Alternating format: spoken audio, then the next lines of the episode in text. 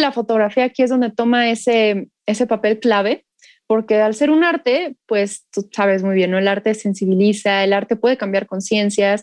Y cuando estás hablando de un tema ambiental, a veces, em, al ser un tema poco fomentado en México, es algo bastante desconocido para la gente, difícil de entender a veces, a veces es muy abstracto también, pero si tú toda esa información la combinas con una foto o varias fotos, ya es mucho más fácil que la gente no solamente lo comprenda, sino que pueda conectar con esos animales de los que estás hablando, pueda sentir un poco más de empatía y pueda sentir que, que sí, ¿no? Que puede tomar armas, por así decirlo, en esto de la conservación y empoderarse. Hola, soy Andrea. Paulín y esto es Mancharte, un podcast donde se platica de lo que nos apasiona, el arte.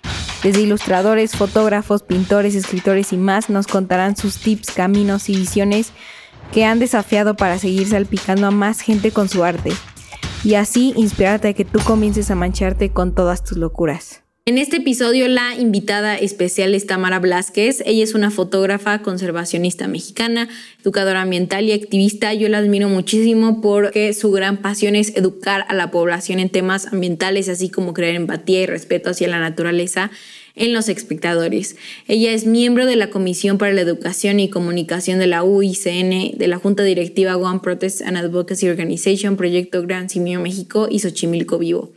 Ella ha estado en muchísimos reconocimientos y premios como National Geographic Traveler 2019, Masterclass Photographer 2019, International Photography Awards 2020. World Photography Cup en el 2020. Ha estado en exhibiciones nacionales e internacionales, eh, tanto como en Budapest, Italia, Guanajuato y en la Ciudad de México. Ha estado en publicaciones nacionales conocidas como México Desconocido, Excelsior, Reforma inclusive a nivel internacional, National Geographic Traveler en China. Aparte ella da conferencias acerca justo en donde combina la fotografía y su gran pasión de la naturaleza. La verdad es que este episodio es para todos los que tienen esta pasión de darle más allá un mensaje a todo su arte y realmente hacer un cambio en, en el mundo y hacerlo positivo. Creo que ella transmite muchísimo esta pasión y creo que su porqué va mucho más va mucho más allá de, de sí misma y es increíble poder hablar con ese tipo de personas. Creo que este episodio vale muchísimo la pena, entonces ponte cómodo y disfruta esta plática. Hola Tamara, bienvenida a Mancharte el día de hoy. Es un gusto tenerte aquí con nosotros. Hola Andrea, no, muchas gracias a ti por invitarme. Para mí también es un gusto estar aquí. Primero, así como me encanta preguntarle a todo artista, es cómo empezaste tú al entorno artístico. No sé si siempre fue la fotografía o te llamó la atención otra cosa. Pues sí es curioso, fíjate, como que siempre estuvo presente la fotografía en mi vida desde muy pequeñita. Eh, mi papá me regaló de esas cámaras Polaroid instantáneas ya un poco viejitas, ¿no? Entonces me la pasaba tomando fotos a mis juguetes, a mis amigos, a mis animales, ¿no? Em, ya después más grande como que quería estudiar diseño gráfico, entonces le empecé como que entrar por ahí esto de las artes digitales, hacer, ya sabes, mis pininos por ahí. Claro. Pero ya después otra vez como que renació en mí la pasión por la fotografía combinándolo con mi amor por la naturaleza y pues aquí andamos. Oye, ¿y cómo em, empezaste a acercarte a la parte de, la naturaleza y a dar tus mensajes? ¿Por qué crees que es importante? Eh, pues siempre desde pequeña igual, ¿no? Tenía como que esta curiosidad, esta pasión hacia los animales, el entorno natural y crecí viendo muchos documentales. Eh, mi mamá tenía una, suscripción a una revista, este, no era National Geographic, era otra gringa también así de, naturaleza. Entonces, pues como que luego yo se la quitaba y me ponía a ojear y todo, ¿no? Muy bonito. Em, igual, ya después más grande, pues viendo cómo estaban las cosas, y eso que hace 10 años no estaba la crisis climática y todo como ahora, pero sentía que quería hacer algo por la naturaleza, por ayudar a los animales. Y pues justamente, ¿no? Viendo todos estos documentalistas, estos grandes fotógrafos que a través del arte lograban inspirar a la gente a tomar acción, lograban educarla, lograban transmitir estos mensajes, eh, me sentí muy atraída a eso, ¿no? Y pues así fue como mezclé la foto con la naturaleza y aparte ya de seguir mi formación como fotógrafa, pues ha sido también eh, buscar todos estos recursos para formarme como conservacionista y educadora ambiental. Wow. Y una vez que eh, alguna vez, cuando me refiero a que cuando te empezaste a acercar a ver las revistas y todo, ¿alguna vez pensaste que ibas a mezclar tanto la parte de promover el, el medio ambiente y con la fotografía o se mezcló por azares del destino? Pues como que se fue dando, o sea, justamente no yo decía, no, pues yo de grande voy a trabajar para National Geographic, ¿no? Y pensaba que era nada más estar viajando por el mundo, tomando fotos de animalitos bonitos y que las publicaran en la revista, ¿no? Pero una cosa ha llevado a la otra. Eh, fui voluntaria en un zoológico de la Ciudad de México varios años. Ahí aprendí mucho, tanto de cosas buenas como de cosas malas. ¿Cómo, como, ¿Cuál fue tu experiencia? Ajá, justo aprendí mucho de conservación, de rehabilitación de fauna, pero eh, me di cuenta que muchas veces todo este estandarte que te venden ciertas instituciones, em, gobierno incluso, de estamos haciendo lo imposible por conservar a la naturaleza, no suele ser siempre real. Cierto. Entonces, en los zoológicos pasa mucho tráfico de especies, em, muchas negligencias, muertes horribles de los animales, cosas muy feas, ¿no? Que tienen que cambiar porque realmente estamos en esta crisis porque no hemos hecho bien las cosas en cuanto con nuestra relación con la naturaleza y los animales. Entonces ahí fue llevando una cosa a la otra y todo fue cuando me di cuenta que además de usar la foto para hacer imágenes bonitas de los animales y contar historias inspiradoras, había que ir un poquito más allá, ¿no? Como que ser un poquito más ambicioso y usar este arte para impactar un poquito más. Entonces fue cuando empecé a entrar a la educación ambiental usando mi fotografía como la herramienta principal para esta misión o como le quieras llamar, ¿no? Y cuando decidiste empezar a utilizar la foto como herramienta, ¿empezaste a hacer algunos cambios igual para que se dé a conocer o solamente lo sabían tu círculo? ¿Cómo fue dando? Porque muchos tienen esta pregunta, ¿no? De que me encanta ir a la naturaleza y, y tomarle foto, pero ¿Cómo fue esto de promoverte? Ha sido una tarea bastante difícil, ¿no? Si es mucha talacha. Primero empecé em, ingenuamente diciendo con que las suba redes sociales, con eso van a llegar, ¿no? Tristemente ya no es así porque aparte te encuentras eh, un millón y medio de perfiles de fotógrafos de naturaleza muy buenos, entonces pues bueno, la competencia está dura. Pero como empecé un proyecto de nombre Fauna de la Ciudad de México, justamente educativo, y dije, pues hay que promover el proyecto en conjunto, no nada más las fotitos subiéndolas a redes. Entonces, pues con trabajos, con pena, con miedos, empecé a contactar diferentes instituciones, eh, algunos medios de comunicación, y así como de algunos obtienes respuesta, de otros no, pero esas respuestas justamente te van abriendo una puerta tras otra y va saliendo poquito a poquito, ¿no? Pero sí es un poco complicado eh, porque a veces no tienes como que el contacto específico. Entonces, ajá, eso es lo difícil, pero pues es estar toque y toque puertas a ver si te mandan con el contacto eh, que necesitas o a ver qué onda, ¿no? Entonces, pues es intentarle. O sea, siempre fue de buscar a la persona que se encarga de o sea, tal hacha, ¿no? Como tal cual de conseguir mails, conseguir números de teléfono, les voy a enviar esto, este proyecto que tengo.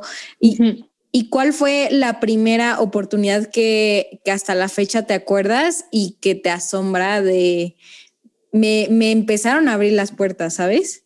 Sí, eh, y justo, ¿no? Como dices, es un montón de talacha. Eh, la primera oportunidad así fuerte, fuerte fue cuando en 2019 gané un concurso de National Geographic entonces, pues ya estar tocando puertas en otros medios de comunicación nacionales presentándote como ganadora del concurso, pues ya te facilita las cosas. Y algo también ha sido como que cada nota ambiental que sale de algún periódico, eh, buscar quién le escribió. Entonces, buscas el contacto de ese periodista y como ese periodista se dedica a temas, en mi caso ambientales y todo, pues es más fácil que se interesen en publicar un proyecto de este tipo, ¿no?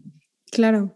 Wow, y cuando ganaste el concurso de National Geographic te sorprendiste y más porque querías trabajar ahí, ¿no? Sí, sí, fue una gran experiencia porque primero se cuenta que te contactan, bueno, mandas la foto y todo y no vuelves a saber nada de la revista ni de la plataforma. Eh, si no ganas, porque no era la primera vez que participaba, ¿no? Te digo, ni un correo, ni un gracias por participar, nada. Pero de repente en mayo, el 12 de mayo, si mal no recuerdo, me llegó un correo de que era finalista. Entonces me pidieron el archivo original de la foto, como que más detalles y pues... ¿De qué era la foto? Es este de un buitre leonado, es una foto que pues ha podido recorrer el mundo afortunadamente, entonces este como que es ahorita mi, mi foto bandera, ¿no? De todo ¿Y en dónde la tomaste? Esa la tomé en España eh, un año antes, en 2018, en un parque nacional que se llama Parque Nacional de Monfragüe, en la región de Extremadura, cercano a Portugal. Ok. Eh, ahora sí que nunca pensé que iba a llegar tan lejos, ¿no? Y después de que me mandaron ese correo de que era finalista, yo ya me sentía realizada. Dije, bueno, llegué finalista, ya con eso es suficiente. Y al mes siguiente me llega el correo, felicidades, ganaste el primer lugar. No, no, yo sentía que me daba algo, no sé cómo, no es posible. Sí, así como de seguro se equivocaron. Sí, casi, casi, no lo puedo creer. Y pues la verdad sí, ¿no? Eso me abrió muchísimas puertas. ¿Y en el concurso qué ganabas? Eh, dinero. ¿Video? Dinero, dinero, Ah, este, ajá, un premio en efectivo y pues el prestigio, ¿no? De haber sido Claro. galardonado por National. Ajá. Sí, sí, sí. Y dijiste que con esa foto pudiste recorrer el mundo, ¿en ¿dónde? ¿En, en qué otros lados? eh, ¿O cómo se, igual se te abrieron estas puertas de empezar a, a, a viajar por esta fotografía? Bueno, la que ha viajado más es la foto, ¿no? Como que en otras publicaciones y todo por su cuenta. Eh, yo he tenido la oportunidad de ir a Finlandia, de ir a Argentina, también por mi trabajo como activista ambiental y por los derechos de los animales, a dar conferencias, ¿no? Entonces, eh, como este tipo de publicaciones realmente llegan a muchísimas personas, sí te empiezan a buscar un poquito más, ¿no? Irónicamente, creo que han habido ciertas oportunidades más fuera de México que en México, por alguna extraña razón. Ujú. Pero pues bueno, ahí vamos poquito a poquito. ¿Crees que se deba por la misma, de que no fomentan chance en México tanto esto? ¿O tú qué piensas? Sí, yo creo que es una combinación de esos aspectos, ¿no? De que nos falta amor por el arte, eh, por la naturaleza, ni hablar, ¿no? Entonces, como que sí, em, por ejemplo, no hay tantas revistas como de, de naturaleza, de fotografía, de eh, Sí, no. divulgación científica aquí, como en Estados Unidos o en Reino Unido, ¿no? Que tienen Claro. un montón. Entonces, sí, yo creo que tiene mucho que ver. Sí, no, porque está, ah, según yo, hay National Geographic de México, ¿no? Que, que Claro. está su base y está otra que se llama México Desconocido Ujú. y los demás son como más de, de chismes y de, y de viajar como más luxury, ¿no? Exacto, exacto. Y encuentras como que una que otra que a lo mejor va empezando, pero es más digital, es a lo mejor de algún colectivo de estudiantes universitarios, pero así como publicación choncha, choncha, como hay varias en Estados Unidos, la verdad no. Y sí, igual yo creo que recae en el mismo de que al final México no, no da, o sea, como que no promueve y no incentiva y, y tampoco da como dinero para hacer este tipo de investigaciones, ¿no? Sí, sí, tanto la ciencia, la conservación, el arte, estamos rezagados en ese aspecto y es muy triste, ¿no? Porque talento tenemos. Sí. No, y, y hay fauna y hay flora y, o sea, sí, Sí, sí, sí, México es un país maravilloso en ese aspecto y pues no lo sabemos aprovechar, ¿no? Es bastante triste. Muy triste. Y con todo lo que acabas de decir, ¿cómo crees que se debe de educar más a la población mexicana en este caso, ¿no? Eh, A ser más empático con el medio ambiente. Justo, ¿no? Yo creo que la fotografía aquí es donde toma ese, ese papel clave, porque al ser un arte, pues tú sabes muy bien, ¿no? El arte sensibiliza, el arte puede cambiar conciencias. Y cuando estás hablando de un tema ambiental, a veces, em, al ser un tema poco fomentado en México, es algo bastante desconocido para la gente, difícil de entender a veces, a veces es muy abstracto también, pero si tú toda esa información la combinas con una foto o varias fotos, ya es mucho más fácil que la gente no solamente lo comprenda, sino que pueda conectar con esos animales de los que estás hablando, pueda sentir un poco más de empatía y pueda sentir que, que sí, ¿no? Que puede tomar armas, por así decirlo, en esto de la conservación y empoderarse para hacer algo, ¿no? Yo creo que sin la foto, la educación ambiental eh, se queda a medias. Entonces, aquí Sí, la ¿no? fotografía ajá, es lo, lo esencial. Sí, sí, más yo creo que, bueno, o sea, yo por ejemplo vivo en la Ciudad de México, entonces es, pues está siempre en el tráfico y todo eso, entonces pues no ves lo que realmente existe, eh, más especies, más fauna, más flora que explorar en tan solo, en, en súper poco tiempo, ¿no? Entonces... Así es. Yo creo que igual es base. Ah, No sé si ha habido una experiencia en la que en base a tu foto haya tocado a una persona a lo mismo, a tener más empatía por el medio ambiente. No sé si han habido opiniones o comentarios que te han llegado. Sí, sí me han llegado varios comentarios y yo creo que siempre es, además de halagador, se siente muy bonito, ¿no? De, de saber de que sí, sí sirve lo que estás haciendo, ¿no? que si estás logrando, aunque sea plantar una semillita chiquitita, pero pues peor es nada, ¿no? Entonces, sí, sí, sí. Sí, cuando llegan esos comentarios, pues hasta a veces se me salen las lagrimitas, porque aparte soy bien llorona, por todo lloro, soy súper sensible. Entonces es muy bonito ver que tu trabajo le llega a la gente, le gusta a la gente, ¿no? Entonces, bien importante eso, te motiva mucho. Claro. ¿Y como qué te han dicho? Muchos me han dicho así como, bueno, cuando he llevado la exposición a escuelas, llegan los niños pequeños y dicen, no, es que de grande voy a ser biólogo para ayudar a los animalitos como tú, ¿no? O yo quiero ser fotógrafo también y quiero ayudarlos de esta manera. Incluso ya estudiantes universitarios que tampoco estaban tan empapados en un tema tan específico como fauna de la Ciudad de México, em, han mandado mensajes diciéndome que se sienten inspirados, que quieren ayudar, que si se pueden unir al proyecto o que son de otros estados, que cómo pueden iniciar un proyecto así. Entonces es bien bonito ver cómo ya también empieza a haber gente que lo quiere replicar y eso creo que es bien importante. Wow, Wow. ¿Y qué viajes has tenido que te hayan impactado en cuestión de tomar fotos? Ay, eso es una pregunta bien difícil. Em, pues primero ese viaje a España, ¿no? Como el poder eh, fotografiar esos buitres que son de mis aves favoritas, yo creo que fue un momento que me marcó bastante en mi carrera y personalmente. Em, pero también los viajes que han sido aquí dentro de México, poder conocer la biodiversidad de, de, nuestro país y sobre todo los viajes que han sido en compañía de gente que está haciendo conservación y peleando por ayudar a la naturaleza, porque no nada más ha sido oportunidad de ver especies preciosas y fotografiarlas, ¿no? sino también de aprender de ellos, de compartir conocimiento, generar aparte de ahí más conocimiento, nuevas ideas para a ver ahora qué hacemos, para inspirarnos entre nosotros, echarnos la mano. Eh, entonces, eh, yo creo que esos viajes, uno que tuve a la península de Yucatán, que además fue con una iniciativa local, eh, con niños también, ¿no? Para enseñarles sobre la conservación de las, de las aves de esa zona a través de observarlas y de fotografiarlas. Entonces, han sido experiencias enriquecedoras totalmente.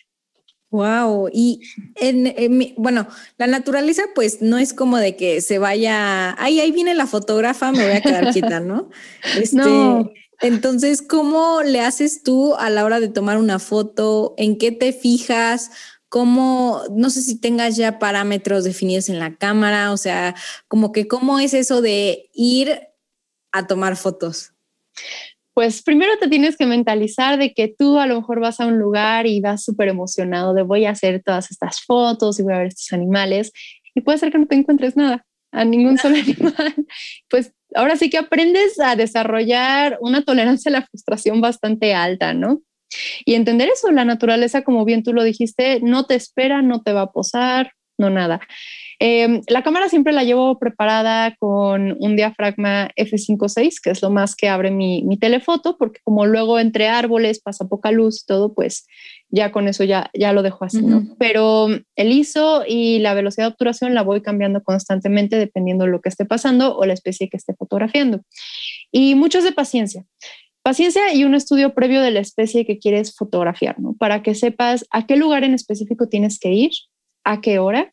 Si a lo mejor, por ejemplo, si vas a fotografiar un colibrí, a lo mejor investigar de qué flores se alimenta ese colibrí y esperar bien escondido cerca de esas flores, esperar, esperar, tarde o temprano va a llegar ese colibrí a alimentarse y vas a poder lograr la foto.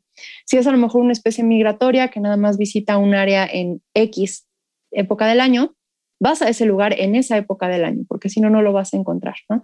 Pero te digo, ya que estás ahí, es mucha paciencia, mucha tolerancia a la frustración y a veces es intentar, ¿no? Estar yendo varias veces hasta que logras ese encuentro fortuito y esa foto que estabas buscando. Wow, ¿y en qué foto te has tardado más en, o sea, que has estado como esperando?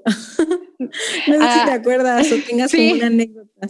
Sí, justamente han habido un par de ocasiones. Una fue, em, ya van a ser sí casi cinco años de esa foto.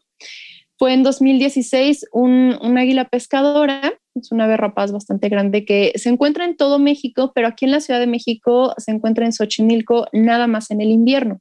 Migra para acá, para, para la ciudad. Entonces, me tardé dos años en encontrar al águila y yo quería, sí, o sea, yo estaba de necia de que quiero mi águila pescadora en Xochimilco porque al ser un depredador tope, la foto tenía más valor ecológico. Eh, al ser fotografiado ese animal ahí, ¿no? En, una zona tan devastada, tan ya amenazada por la urbanización, contaminada. Entonces la empecé a buscar en 2014, pero como nada más viene en invierno, entonces tenía nada más unos tres meses para buscarla.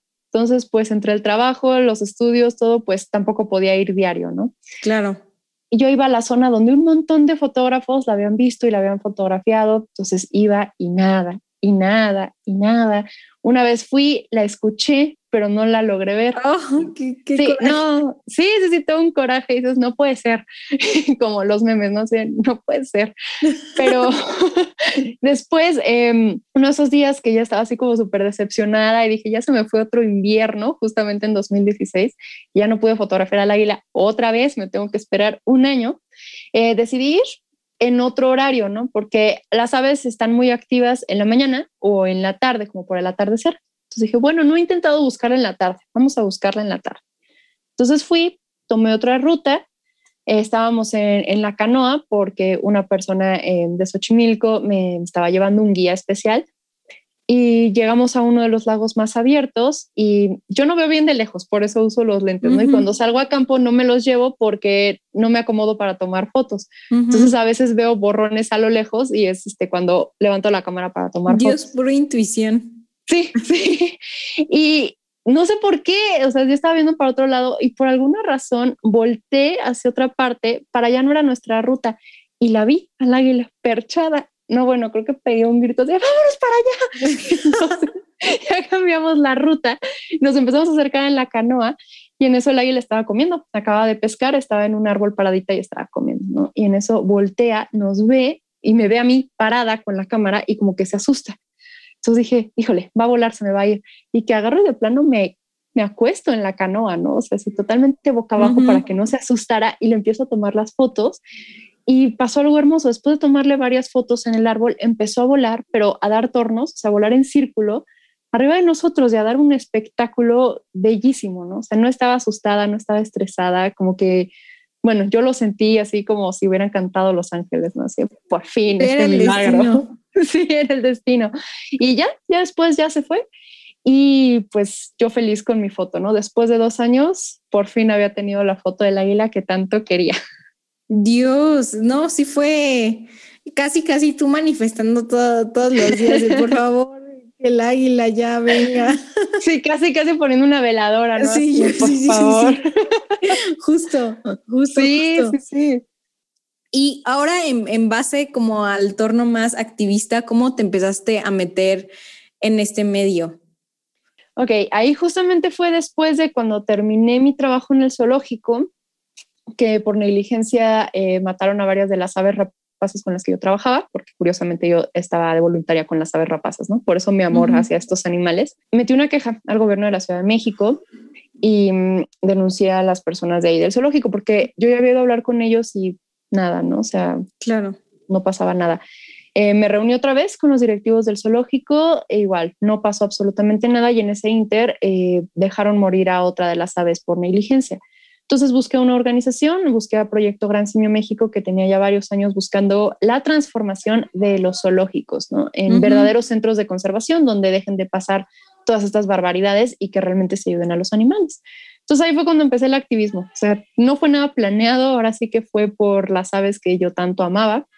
Y de ahí una cosa llevó a la otra y ya después em, empezamos también con el activismo ambiental, sobre todo por la protección del suelo de conservación de la Ciudad de México que son todas nuestras áreas naturales, pero en específico la de Xochimilco también por el amor que, le tengo a esa zona, ¿no? Tanto por la historia que te acabo de contar como por el mismo proyecto de fauna de la Ciudad de México, que la mayoría de esas especies, la mayoría de las especies de la Ciudad de México las encuentras en Xochimilco, entonces pues como que no, no, no me hacía sentido estar promoviendo la conservación de las especies, pero y no participar en la defensa del territorio que le da hogar y vida a esas especies. Entonces, pues ahí andamos.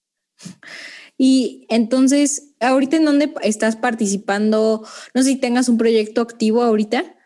Sí, ahorita el proyecto activo uh, individual fotográfico es Fauna de la Ciudad de México, eh, que justamente busca educar a la gente, inspirarla a actuar, inspirarla a sentir empatía por estos animales usando la fotografía. Y el otro objetivo del proyecto es tratar de documentar a la mayor cantidad de las especies que viven aquí, que no creo que me dé la vida porque son más de 2.000 especies, no llevo ni la mitad, pero bueno, se hace lo que se puede, ¿no? Eh, claro. Y eh, en cuanto a activismo, sigo con Proyecto Gran Simio México y además ahora soy la vocera del colectivo Xochimilco Vivo. ¡Wow! Muchas cosas. muchas cosas. Y, no sé si tengas como alguna rutina o, cosas que hagas para tratar de cubrir las 2.000 especies. No sé si eh, estás como en constante búsqueda, oye, este sábado voy a tomar foto o cada cuando vas a tomar fotos. Trato de ir ahora sí que lo más que se pueda ojalá se pudiera hacer diario, ¿no? Pero por lo mismo que también hay que hacer talachita de, pues, de redes, medios de comunicación y seguir estudiando aparte acerca de conservación, biología y todo, pues ahí se combinan los días. Claro. Pero justamente, ¿no? Es como buscar, a ver, ¿qué especies me faltan o qué especies quiero fotografiar ya? Ok, tal especie, no sé, un coyote. Ok, el coyote está al sur de la ciudad, en el Ajusco. Entonces es tratar de ver este, la mejor época del año, eh, vías Casi siempre entre semana es mejor porque pues no hay turismo, están las zonas naturales más tranquilitas y pues es tratar de llegar a estos lugares lo más temprano posible. Los animales están más activos más temprano y a veces es buscar algo que te dé alguna señal de que el animal está ahí, una huella, alguna excreta, pelito tirado. Si no encuentras nada, pues es caminar a alguna zona que a lo mejor digas, ay, aquí se ve como que pudiera estar escondido, ¿no? Entonces, ya te sientas a esperar o a veces nada te da señales de nada, entonces pues caminas, te esperas un ratito en un punto, si no pasa nada, buscas otro punto, si no pasa nada, buscas otro punto y así, ¿no? Y ya normalmente después de mediodía los animales no están muy activos, entonces ya como que es hora de regresarte y volver a intentar, ¿no? En caso de que no se haya logrado el objetivo. Pero básicamente es eso, sí es mucho estar saliendo, de estar buscando, de estar esperando y pues mucho de suerte también. ¿Y qué animal te hace más ilusión fotografiar de esas 2.000 especies? Ahorita, la verdad, así yo creo que el trofeo va a ser el lince, que hay linces en la ciudad a pesar de lo, de lo contaminado, de lo urbanizado, ¿no? Entonces, em, pues vamos a ver, ¿no? A ver si se nos hace. Dios, ojalá sí. Gracias. Ojalá sí. Cuando lo hagas me envías mensaje. Va, va, que va. Te mando la foto incluso. Claro. Este, ¿y qué equipo utilizas en todo esto? Ahorita estoy trabajando con un equipo Canon, una Canon EOS RP con un telefoto 400 milímetros fijo para fauna y aves y para insectos un macro 100 milímetros. Ok, ok, para todo el que le guste este tipo de fotos. ¿Y tienes algún consejo en cuanto a la fotografía? Sí, em, igual, ¿no? Si les late la foto, hay que estudiarla también, ¿no? Como cualquier arte, siempre un cursito por ahí, un diplomado o como carrera es importante para poder dominar la técnica. Practiquen mucho y si van a hacer foto de naturaleza, eh, paciencia y respeto, ¿no? Es bien importante también tener un respeto hacia estos animales que queremos fotografiar y hacia sus entornos. Entonces, no acercarnos mucho, por eso usamos los telefotos justamente para poder estar a una distancia y no invadir su espacio personal. Em, no los llamen con grabaciones, no les dejen comida, no los pongan en peligro, ¿no? Porque una foto no vale la pena la vida de un animal, ¿no? o sea, la vida del animal vale más. Entonces, y si cuando lo haces con respeto, como que la misma naturaleza tarde o temprano te premia, ¿no? Así como, bueno, te portaste bien, ahí te va. Entonces, pues eso, ¿no? Más que nada, estudiar fotografía y mucha paciencia, respeto por los animales y mucho amor, ¿no? Es una disciplina también de mucho, mucho amor. Claro, no, sí. Y más por de a veces aparece, no aparece, ¿no? Entonces cuando aparece hay que agradecer, ¿no? Me sí, imagino. Claro, a veces cuando aparecen hasta te empieza a latir el corazón así rapidísimo porque es como de, a ver, levantar la cámara, que no se dé cuenta, tomarle la foto. Y hay veces que los animales te dejan hacer una sola foto y haces esa foto, diste un clic y se van corriendo, ¿no? Entonces, a veces, si no enfocaste bien, si no te salió bien expuesta, pues te quieres morir, ¿no? Oh. Pero sí, pero cuando sí te sale y todo estuvo a tu suerte, no, hombre, te sientes como la persona más afortunada del mundo y en conexión con la naturaleza. Claro. Claro. Y han habido momentos en donde decides prefiero quedarme el recuerdo en mi mente, porque obviamente cuando tomas la cámara estás viendo a través del lente y no es lo mismo que ver en vivo, ¿no? Sí, justamente em, un año después de que hice la foto del buitre, tuve la oportunidad de visitar Argentina. Entonces en Argentina está el primo lejano del buitre, que es el condor andino.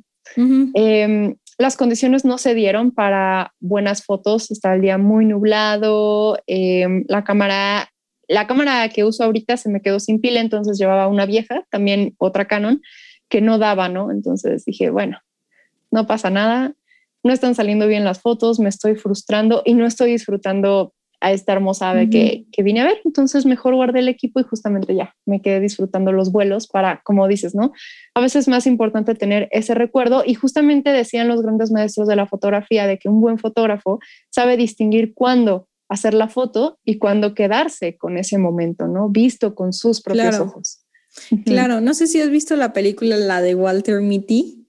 Sí. es que me recordó mucho ese momento de que el fotógrafo así súper pro, justo decidió no tomar la foto y creo que era de un lince o algo así. Ajá, exacto. Sí, hay veces que dices, no, sabes que esto lo quiero, lo quiero vivir, lo quiero vivir así, ¿no? Y pues sí, hay que saber cuándo bajar la cámara también. Justo, justo. Y tienes ahora sí que un, ¿dónde pueden informarse más la gente? Uno en cuestión ambiental y otro igual en, en temas de especies, eh, qué plataformas, no sé si leas blogs, revistas, recomiendes, libros. Sí, eh, documentales pues, incluso. Claro, eh, documentales, ahora sí que National Geographic tiene muchos bien padres, entonces sí les recomiendo que se echen un clavado por ahí. Este, en Netflix también hay muchos de naturales, incluso de foto muy buenos. Em, la plataforma de Conavio aquí en México tiene mucha información acerca de la biodiversidad de nuestro país, entonces bien importante que de vez en cuando le demos una pasadita, una leidita eh, de especies que nos llamen la atención, porque la van aparte actualizando constantemente, entonces está muy padre, ¿no? Es una buena plataforma educativa. Y pues igual, ¿no? Em, seguir a diferentes eh, personas en redes que nos dediquemos a la conservación y la educación, porque constantemente también estamos informando a la gente y subiendo información nueva, ¿no? Que vamos recopilando poco a poco. Claro. Supongamos que un mensaje de WhatsApp le llega a todo el mundo, ¿qué estaría en ese mensaje? Eh, ¿Qué estaría en ese mensaje? Estaría como, a ver, buena pregunta. Sería como hacer sal, aunque sea al parque de tu colonia, tu jardín, a la banqueta, observa con cuidado, observa la vida, la vida que está ahí, con la que compartimos esta ciudad todos los días. Respétala, protégela, porque así también te estás protegiendo a ti, ¿no? Estás garantizando también nuestro futuro al proteger a la biodiversidad, ¿no? Entonces, algo por ahí yo creo que sería. Me encanta, me encanta. ¿Y mundo mágico donde te gustaría vivir? mundo mágico donde me gustaría vivir. Híjole, pues cualquier lugar ahora sí como que casi casi princesa de Disney que abres la puerta de tu cabañita y están ahí todos los animales así. como Blancanieves. Ándale, algo así, que chifles y lleguen hasta ayudarte a hacer el quehacer casi casi, ¿no? sí, sí, sí. Sí, algo así sería, sería lo ideal para mí, poder salir de la casa y ver así un montón de especies. Me encanta, comparto igual esa idea. Ay, qué buena anda. Y por último, ¿en dónde la gente te puede encontrar?